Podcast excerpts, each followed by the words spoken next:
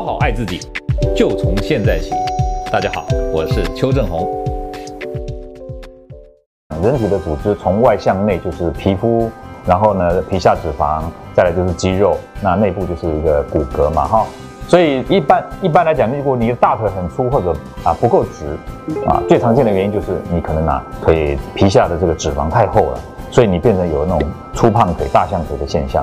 那再来就是肌肉过度肥大。不过我们啊临床上看起来呢，大腿呢通常都是因为脂脂肪比较多、脂肪堆积所造成的。那小腿呢就不一定了。小腿的话，有的人是因为脂肪太厚，有的人呢就是肌肉太发达。呃，很多呢，在小学或者国中时期呢，参加田径田径队啦，或者是啊舞蹈的这种啊训练的过程当中，有可能呢，把他的腿小腿的肌肉啊练得比较粗大，因为我们知道肌肉是可以锻炼的，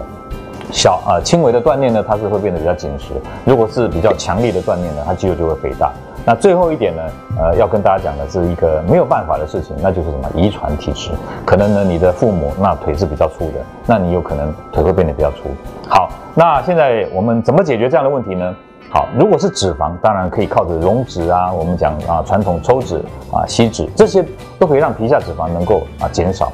那如果肌肉的部分呢，我们可以靠着啊打这个肉毒杆菌啊，也可以让肌肉萎缩变细啊。如果特别是那些爱运动的人，我们知道哈，如果你打了肉毒，你再去运动没有关系，它一样会有效果。那半年以后没有效了，那这段期间你虽然有运动，反正也是要再补打。那如果说是一种比较像啊电波瘦小腿的这种治疗，就比较不适合爱运动的人，因为他即便做了有效果的，因为你爱运动的关系，可能半年一年你又把肌肉练大了，那这样的话就等于白做了。好，所以我给大家的建议就是说，脂肪靠溶脂，肌肉靠肉毒啊，那这样的话呢，就不影响你的日常生活，不影响你的运动习惯，是一个让大腿小腿变细的一个好方法。各位朋友，如果你喜欢我们今天所讲的，请在下面按个赞。如果你对我们的内容感到兴趣，想要获得最新的讯息，请按订阅。下回见。